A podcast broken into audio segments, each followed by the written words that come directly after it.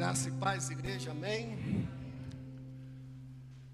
Quero agradecer desde já o cuidado, as orações dos irmãos, por esses dias que nós passamos fora e chegamos bem para a glória de Deus, amém? Você que nos visita nesta noite, Deus abençoe a sua vida, que o Espírito Santo lhe conceda uma graça especial nesta noite de entendimento da palavra de Deus. Você que nos acompanha nas redes sociais, seja bem-vindo ao nosso meio. Que Deus também abençoe a tua vida. E eu quero dizer para você que teu é o reino, mas a gente precisa estar com o coração aberto, plenamente aberto, para que esse reino de Deus alcance o nosso coração. Amém? Eu quero convidá-los a abrir a Bíblia Sagrada no Salmos de número 119, versículos de número 77, apenas esse versículo,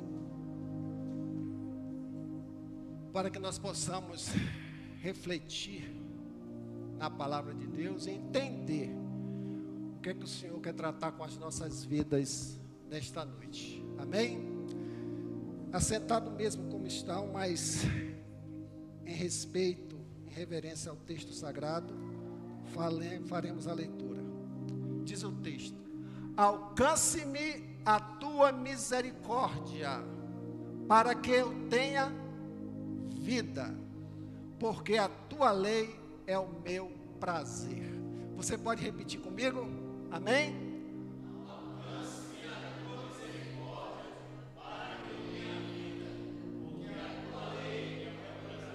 Amém.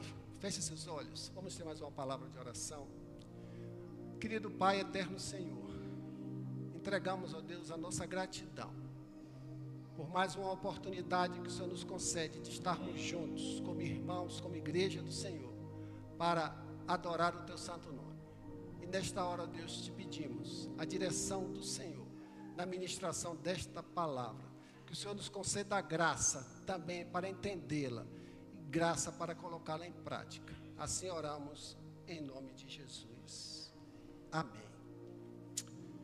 Nós precisamos de muitas coisas nesta vida. Nós precisamos de dinheiro para pagar as nossas contas. Nós precisamos da paz de Cristo para que a gente possa enfrentar as tribulações, as demandas, as agitações. Nós precisamos dar paciência do Senhor em nossos corações, para que a gente não entre no turbilhão da ansiedade, a ansiedade que tem consumido a humanidade.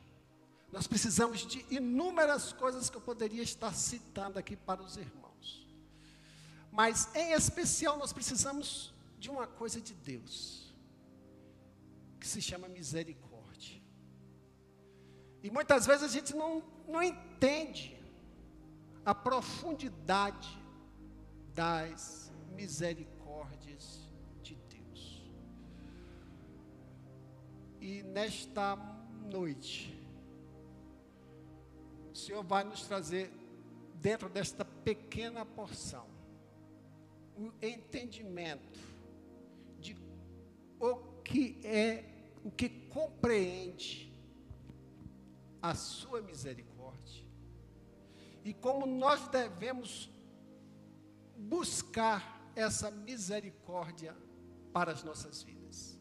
Por isso, o título desta reflexão é Eu e as misericórdias de Deus. A gente muitas vezes usa as misericórdias de Deus de uma forma totalmente errada. O arroz está sem sal, misericórdia, Senhor. A comida não está boa, misericórdia, Senhor. Tivemos um pequeno de sabor, misericórdia, Senhor. Mas a misericórdia do Senhor, ela é de uma profundidade tão grande e por ser profunda, e por nós não entendermos essa profundidade, muitas vezes deixamos de buscá-la para as nossas vidas. A gente conhece muito bem, diante da palavra de Deus, que as misericórdias do Senhor são as causas de nós não sermos o quê? Consumidos ou destruídos. As misericórdias de Deus são as causas de não sermos consumidos ou destruídos. Mas porque muita gente é abatida, consumida, abalada em suas estruturas, quando a misericórdia do Senhor nos revela que são as causas de nós não sermos consumidos. A gente tem que pensar. Porque a misericórdia existe, que é o próprio Deus. Mas a gente só alcança misericórdia quando nós vamos até Deus. Numa pequena definição, o que é misericórdia? Misericórdia, numa tradução latina, miserê e cordia é a miséria do homem, a miséria que há no coração do homem que leva o homem a sofrer todas as circunstâncias de abatimento dessas vidas. Misericórdia. E Deus sabe que nós necessitamos das suas misericórdias. Estudando este texto hoje, eu observei uma colocação muito interessante. Misericórdia é uma exclamação usada quando nos deparamos com uma situação de desespero, sofrimento. Posso dizer, é um grito de compaixão. Senhor, tenha misericórdia de mim, porque eu sou fraco. a misericórdia de Deus, quando a gente, em buscando uma, uma aproximação mais teológica desse texto, a gente vai aprender que a misericórdia, ela exprime a participação de duas pessoas uma mais forte ou a fortaleza e uma mais fraca. Para que um possa derramar as suas misericórdias sobre a vida do outro. Você, eu, independente de Deus, Miguel, podemos praticar misericórdia na vida de outras pessoas. Uma ação sua sobre a vida de alguém que está padecendo um sofrimento, uma dor, uma angústia. Você é agente dessa misericórdia de Deus na vida das pessoas. E o que não falta neste mundo são pessoas carentes da misericórdia de Deus. E a igreja é chamada para praticar essa misericórdia. Falo isso num campo lato de entendimento. Mas eu quero trazer isso para a sua vida para a sua vida, para o seu coração, para a sua realidade de vida. E muitas vezes nós estamos passando por lutas, tempestades, dificuldades.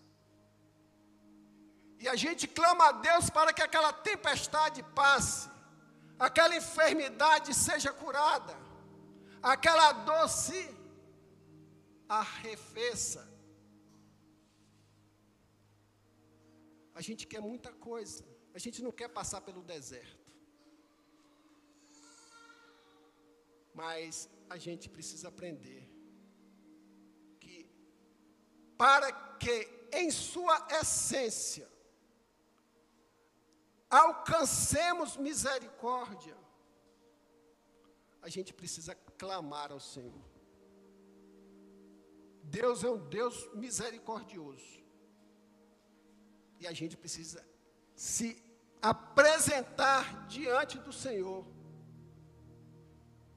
buscando essa misericórdia. E muitas vezes, por desconhecermos a profundidade que ser a misericórdia de Deus, a gente deixa de buscar essa bênção de Deus sobre nossas vidas. Tiago 12, parte B, ele diz: a misericórdia triunfa sobre o juízo. Deus é amor e Deus é justiça. A gente não pode esquecer disso. Ah, mas Deus é amor, mas Deus também é justiça. A mão de Deus pesa em cima dos nossos erros, das nossas faltas. Mas antes do juízo de Deus, passa pelo crivo da sua misericórdia. Mas para que essa misericórdia de Deus, ela ganhe realidade na nossa vida, a gente precisa clamar ao Senhor. Se pegares a Bíblia Sagrada e for analisar todas as passagens, ou grande parte das suas passagens, de que trata a misericórdia, por detrás dela está um clamor de um coração aflito. Por detrás dela existem lágrimas. Por detrás dela existe sofrimento. E a gente só busca essa misericórdia de Deus quando nós estamos padecendo esse estreito na nossa vida.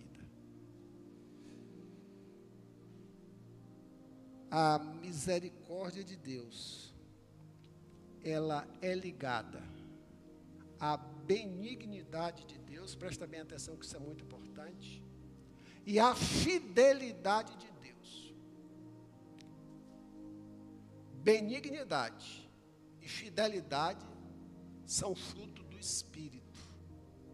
O Espírito Santo de Deus, que habita em nós, nos concede.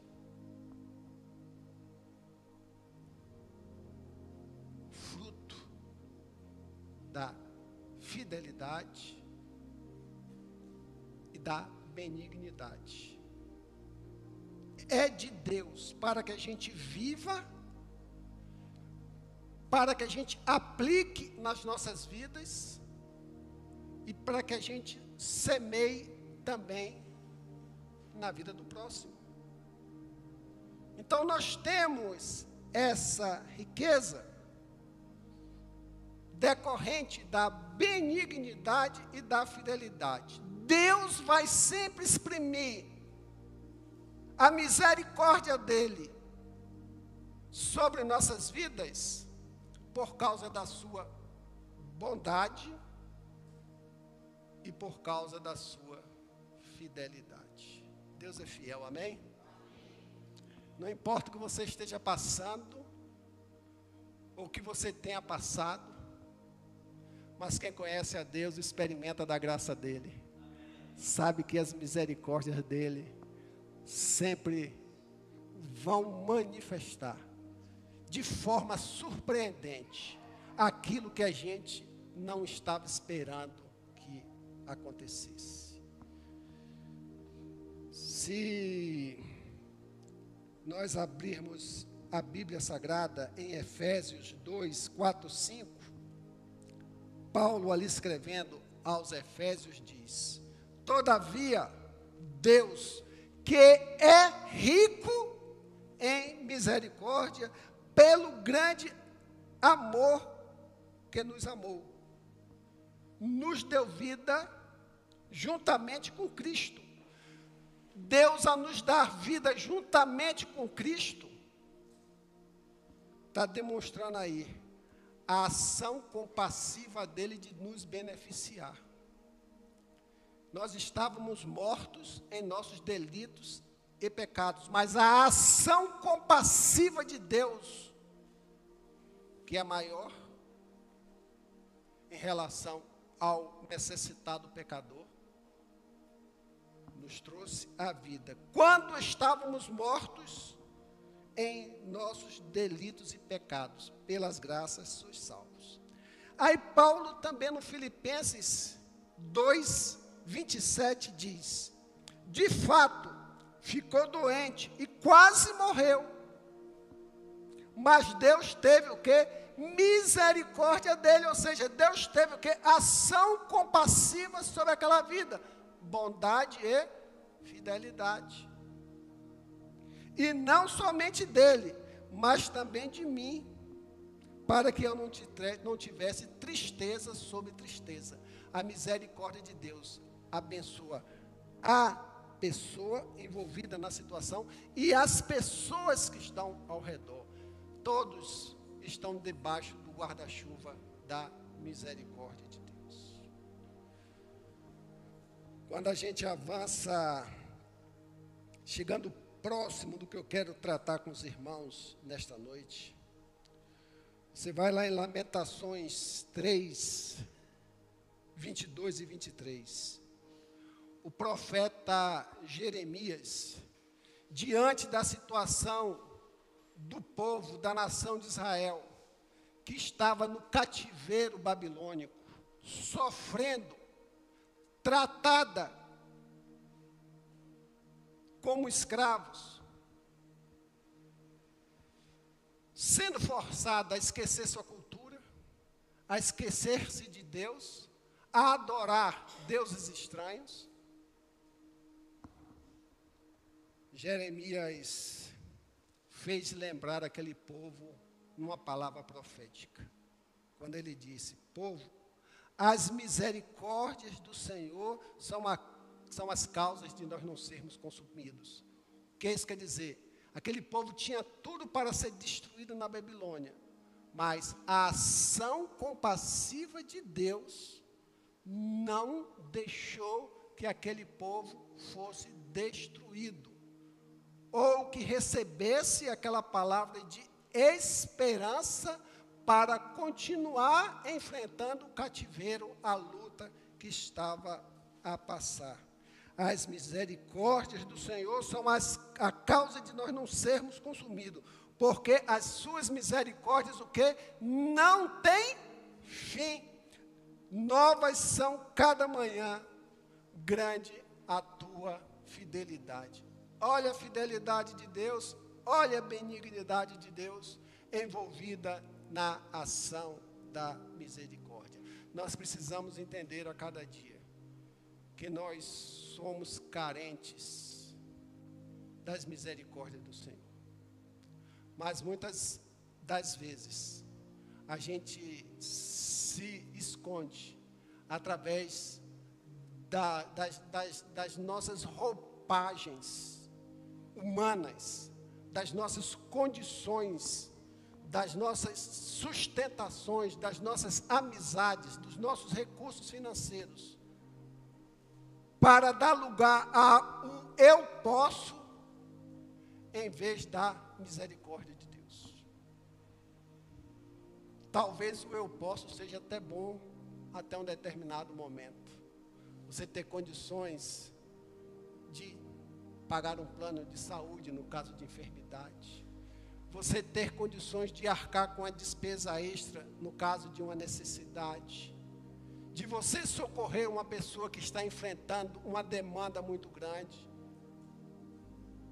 Mas isso nunca pode se sobrepor às misericórdias de Deus, que a gente precisa entender que elas estão direcionadas nunca para as nossas necessidades materiais. As misericórdias de Deus estão voltadas para as nossas necessidades espirituais. Quando o nosso espiritual está abatido, não está sustentado na rocha que é Cristo Jesus. Nós começamos a ficar abatido na nossa estrutura emocional, na nossa estrutura física e no nosso ânimo de relacionamento com Deus. É por isso que a gente vê na Bíblia Sagrada aqueles homens clamando ao Senhor, quando para eles haviam esgotado todas as possibilidades. Aí eles param para clamar misericórdia. Porque nós temos, infelizmente, uma prática errônea de deixar de buscar a Deus em primeiro lugar para tentar resolver as situações da vida diante das nossas estruturas, diante das nossas condições. Que é legítimo fazer, mas nunca deixar Deus em segundo plano. Deus tem que estar sempre em primeiro plano. Porque é Ele, através da Sua misericórdia, que nos sustenta espiritualmente e emocionalmente para que a gente possa enfrentar as demandas da vida. Miguel passou isso com a esposa, a família, recentemente esses dias. Se não fosse a sustentação da bondade e fidelidade de Deus, havia o quê? Desanimado.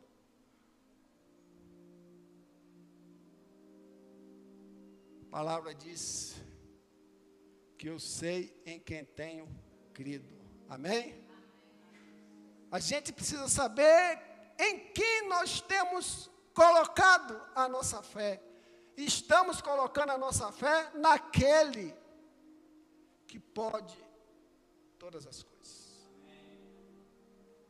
Que pode todas as coisas.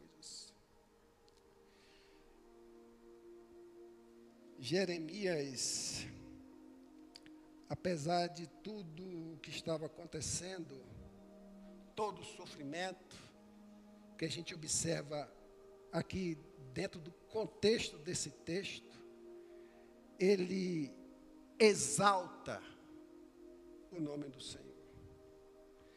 No sentido de dizer, as suas misericórdias não têm fim, novas são a cada manhã, grande é a tua fidelidade. A gente não imagina uma nação no cativeiro, desprovida de tudo, de todos os recursos, de toda a sua história, de toda a sua tradição, ser um templo para adorar a Deus.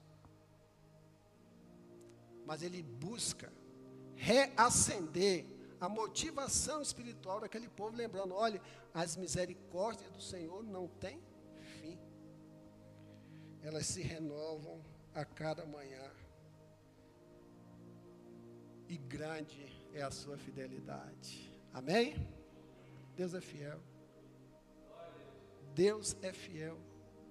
E a gente precisa aprender a acreditar em Deus. Está doendo, mas eu sei em quem tenho crido. Estou passando pelo vale, pela prova, pela luta, mas eu sei em quem tenho crido. Eu confio nas suas misericórdias. E quando a gente entende, não só a busca de um resultado positivo, para nos livrar das demandas que sofremos. Mas quando a gente entende que em tudo que acontece relacionado sobre nossas vidas, o Senhor está tratando, o Senhor está nos trazendo experiência, o Senhor está nos amadurecendo, o Senhor está nos despertando para que a gente se aproxime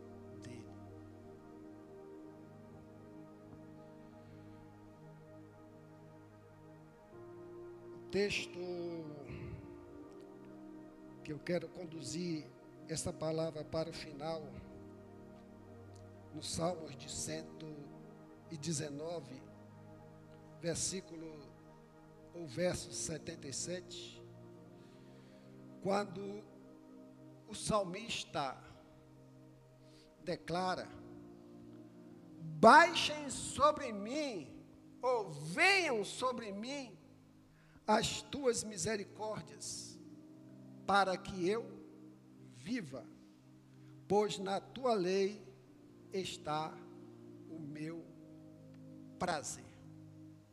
O que é que nós encontramos dentro deste texto?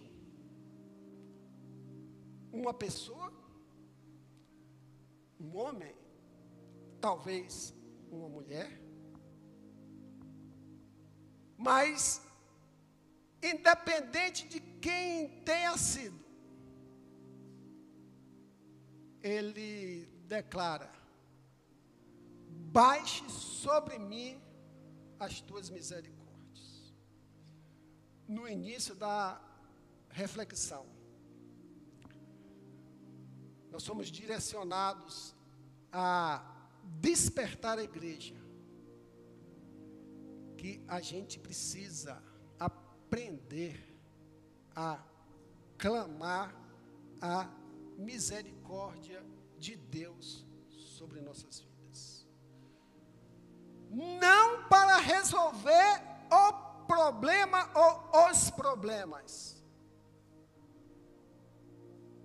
o qual nós desejamos que assim seja, mas para que a gente tenha estrutura, sustentação espiritual e ela vinha gerar resultado no nosso emocional e no nosso físico. É por isso que tem muita gente que quando enfrenta demandas na vida, muitos crentes que conhecem a palavra de Deus, muito cristão que conhece a palavra de Deus, quando começa a entrar no vale da enfermidade, o corpo esmorece, o semblante decai, o abatimento vem ao coração, a fraqueza, as incertezas tomam conta do teu ser, porque está na mesma situação do salmista, sofrendo, um homem aflito, que ele, depois de passar por tudo dentro daquela aflição, o último recurso dele foi clamar a misericórdia. Quando nós temos a maturidade espiritual e entendermos que tudo que acontece com a nossa vida, no nosso contexto familiar, no nosso meio de trabalho, tudo que acontece naquele campo que possa envolver a nossa pessoa, afeta a lutas, a sofrimentos, as demandas. Isso acontece na vida de qualquer pessoa. Você não é a pessoa premiada porque está passando por um momento de luta, de dor, de enfermidade. Isso acontece com a humanidade as dores do ser humano, as enfermidades do corpo, nós temos maturidade para entendermos que isso tudo é fruto de uma natureza caída do pecado, que contaminou toda a obra, toda a criação de Deus. Quando a gente tem esse entendimento, a gente começa a olhar as dores, as lutas, as enfermidades, as perdas, as faltas, com os olhos espirituais. E quando a gente olha as demandas da vida com os olhos espirituais, os fardos se tornam mais leves. O peso de viver nesse mundo de dores se torna mais leve. O peso da perda é bem mais leve. E a gente não pode abrir mão, irmãos, de conhecer e viver essa palavra. Baixe sobre mim as tuas misericórdia. Aquele homem, pelo que eu aprendo aqui, diante da experiência do salmista, nesta pequena porção, a gente pode aprender três verdades e trazê-las como aplicação pessoal para as nossas vidas. De nada vale a palavra de Deus se você não aplicá-las na sua caminhada de vida. De nada lhe serve você saber versículo bíblico se você não vive o conteúdo daquela porção da palavra de Deus. A palavra de Deus tem que estar enraizada no nosso coração, na nossa mente, para que ela frutifique e nos dê a segurança, a estrutura para caminharmos nessa vida. Por isso que a gente precisa desenvolver, sabe o quê? A oração da misericórdia. O clamor do salmista foi uma oração.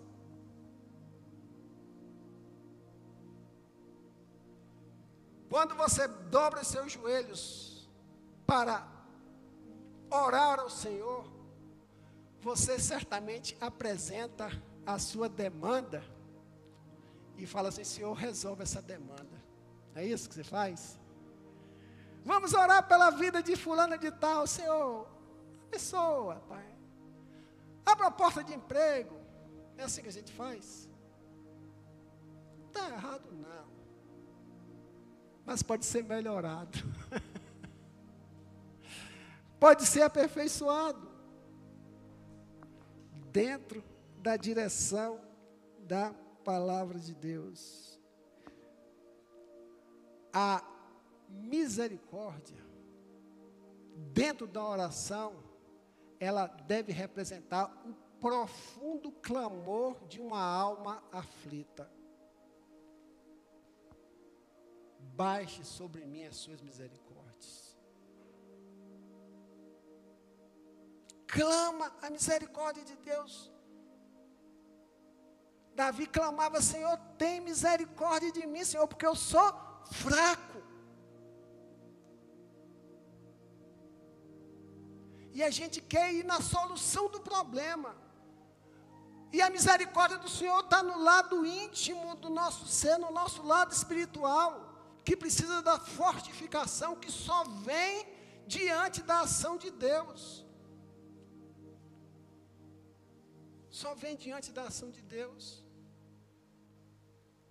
Quando o texto diz as misericórdias do Senhor são as causas de não, não sermos consumidos, nós só não seremos consumidos se nós buscarmos as misericórdias de Deus. Porque senão nós vamos continuar no abatimento, na derrota e na fraqueza. E a gente precisa aprender a fazer oração, clamar por misericórdia a Deus. Nunca se esqueça que misericórdia é um grito de quem pede compaixão. Senhor, as misérias do meu coração aflito, abatido, desorientado, está clamando por Sua benignidade e por Tua fidelidade. O que me chama a atenção nesse texto aí que o homem está passando por lutas, clamando por misericórdia, e a gente nunca vai saber o problema que ele estava passando. E ele não precisou pedir a Deus e pontuar o problema que ele estava passando. Por quê? Porque Deus é onisciente. Deus sabe de todas as coisas. Deus sabe de todas as coisas. Deus sabe das angústias do, do, do teu íntimo, do teu ser. Só que a gente está muito ligado a uma relação com Deus para buscar as coisas materiais. As coisas que nós estamos padecendo por alguma necessidade ou para a solução de alguma demanda. Esquecendo que a solução de muitas demandas das nossas vidas, a resposta está em nossas ações, não em nossas orações. Estão em nossas ações. Não adianta eu orar a Deus pedindo saúde para meu corpo físico e todo dia está comendo um pedaço de tocinho desse tamanho. Não é verdade? Ah, pastor, eu não aguento ficar sem comer aquele tocinho, né? Com farinha, não, né? Aí é difícil, né? Coração top. Muita coisa a gente tem que ter ação. Aquele homem não declarou ao Senhor o problema que ele estava passando. Isso não impede que você declara.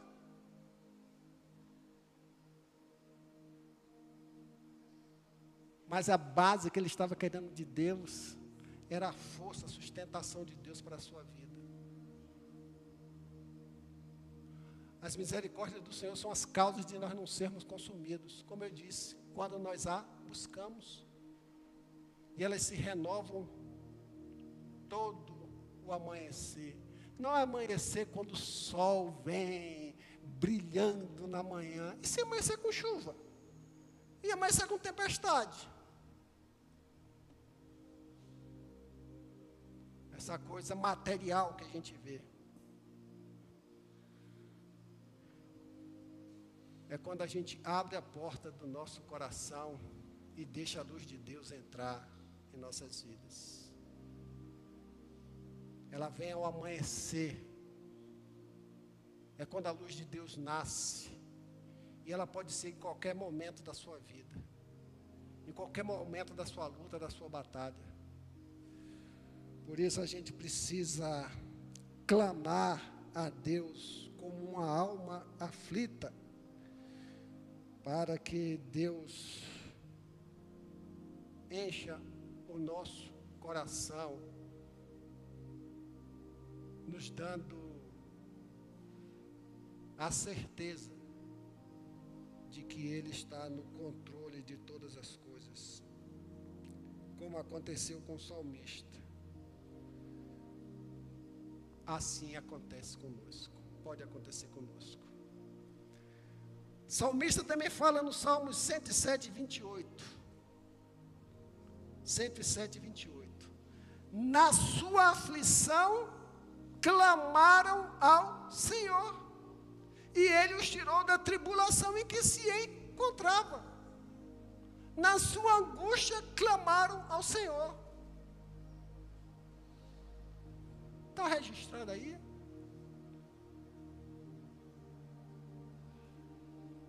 A gente precisa se derramar na presença de Deus, sempre considerando que nós somos carentes, necessitados, não temos nada, não somos nada, tudo pertence a Ele, inclusive a sua vida, a nossa vida. Tudo pertence a Ele. Nós não podemos nada. No Salmos 25, 16: Volta-te para mim, Senhor, e tem misericórdia de mim, porque estou aflito. As angústias do meu coração se multiplicaram. Liberta-me da minha aflição. Olha para a minha tribulação e o meu sofrimento e perdoa todos os meus pecados. Mais uma lição que a gente tira. Que só a misericórdia de Deus, quando Deus entra quando nós permitimos que essa misericórdia de Deus ganhe espaço dentro de nós plenamente. Ou seja, quando a gente passa a entender que Deus está no controle de todas as coisas. A misericórdia de Deus se materializa como? Quando nós estamos dentro do turbilhão e a gente entende, olha, Deus está no controle. É como se pegasse o controle remoto que a gente gosta de ficar em casa na mão, passando por 200 canais, fala assim, não, agora está aqui sim, o controle da minha vida. Aí a gente está abrindo a nossa autorização diante de um clamor, para que Deus trabalhe em nossas vidas diante da luta que enfrentamos. Por favor, volte para o 119.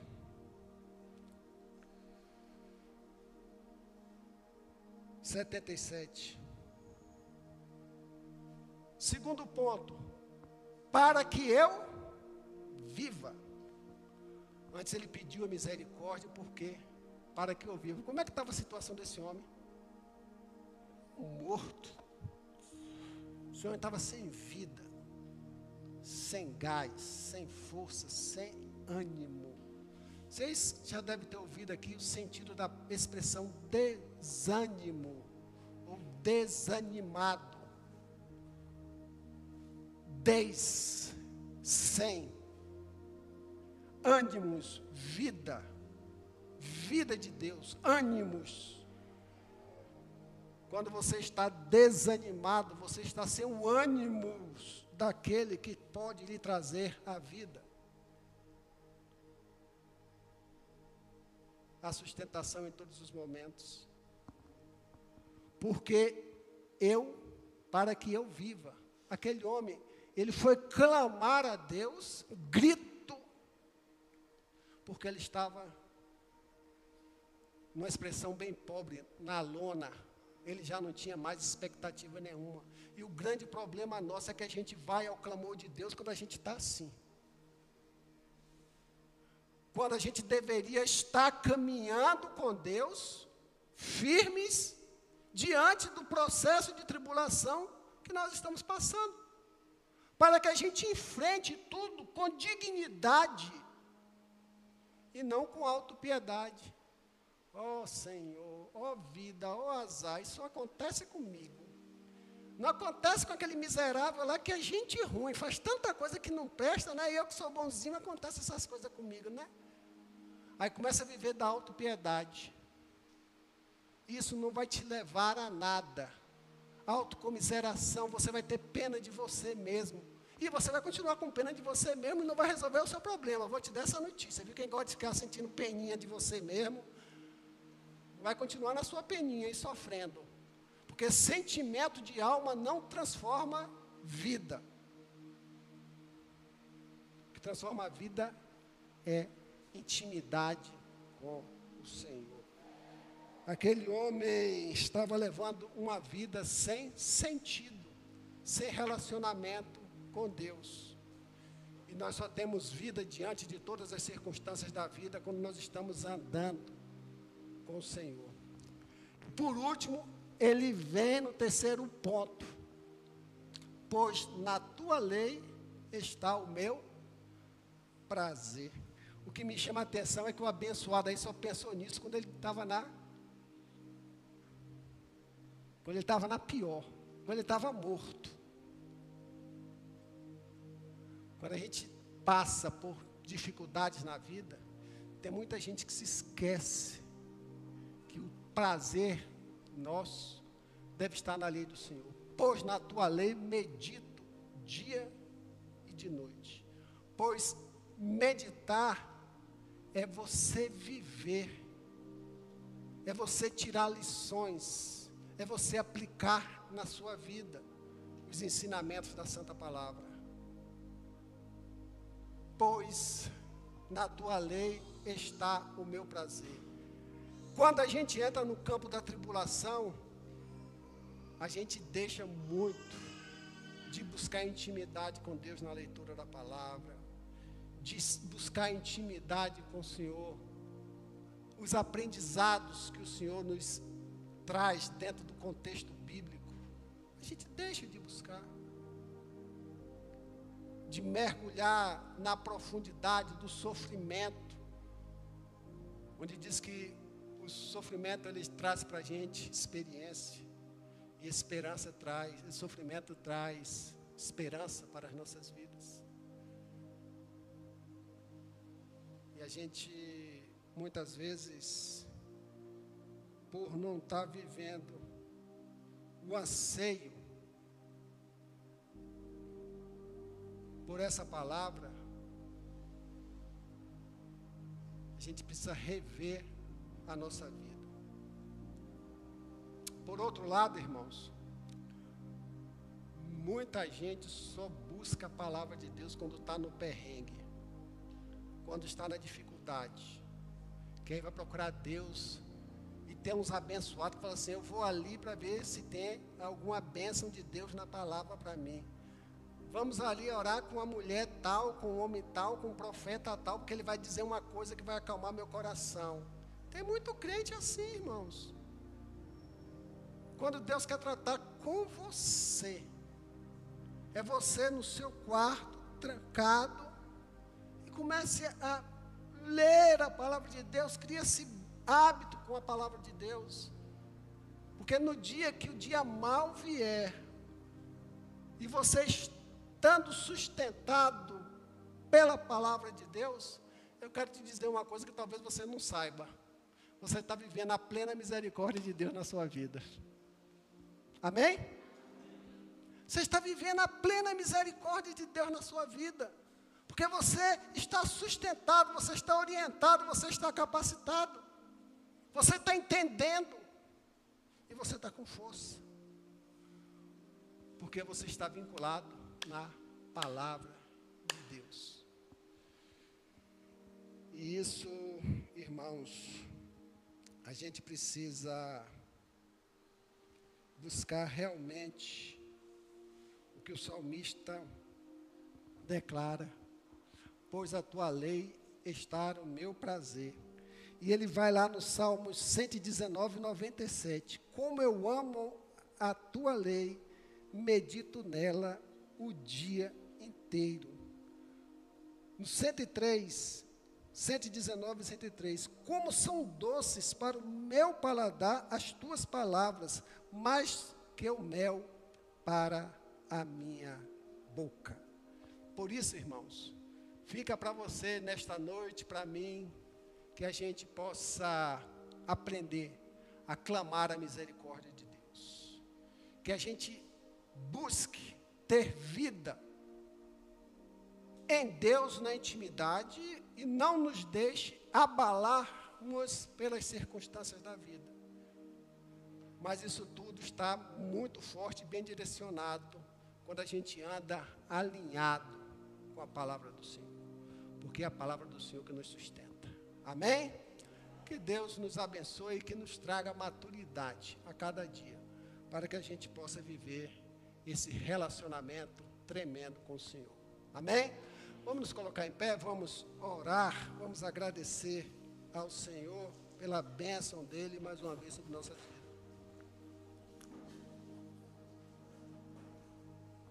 Aleluia.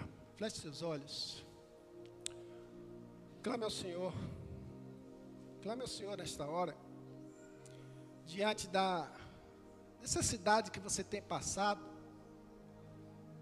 Pedindo a Deus misericórdia.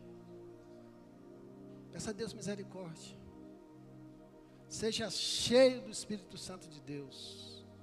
Tenha consciência que Deus é um Deus benigno, um Deus fiel. E a vontade dele é sempre boa, perfeita e agradável para as nossas vidas. Talvez não seja o resultado que a gente almeja, mas a vontade de Deus é boa, perfeita e agradável. Pai querido, Pai amado, nosso Deus, nossa vida, nossa alegria, nossa razão de viver. Toda honra, glória, louvor e adoração do nosso ser sejam direcionadas exclusivamente ao Senhor.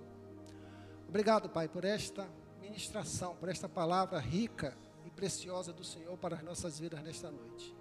E que nós possamos, ó Deus, dar uma volta na nossa vida, deixando a autopiedade, deixando a murmuração, a reclamação, o abatimento, os sentimentos de alma nos destruir. Mas que, independente de tudo, das dores, das lutas, dos vales, das tempestades, nós possamos declarar que eu sei em quem tenho crido, que é o nosso Deus, nosso Pai misericordioso e que Ele sabe de todas as coisas. Todas as coisas têm um propósito para as nossas vidas. Obrigado, Pai, por este tempo. Obrigado pela vida da tua igreja. Obrigado pelos aqueles que nos acompanham virtualmente, ó Deus. Pelos aqueles que nos visitam nesta noite. Que o Senhor conceda graça a cada um de nós. Que nós tenhamos o restante de semana, ó Deus, direcionado pelo Senhor nos renovando as forças, o ânimo, a disposição de praticarmos a tua presença em nossas vidas. E assim te agradecemos por tudo, em nome de Jesus. Amém? Dê um abraço em seu irmão, ministra uma palavra de bênção sobre a vida dele nosso culto está encerrado.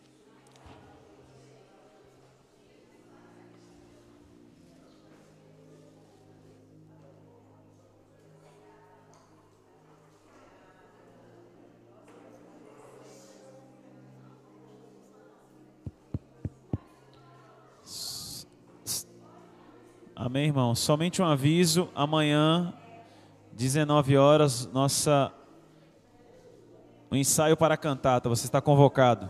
Amanhã, 19 horas, ensaio da cantata.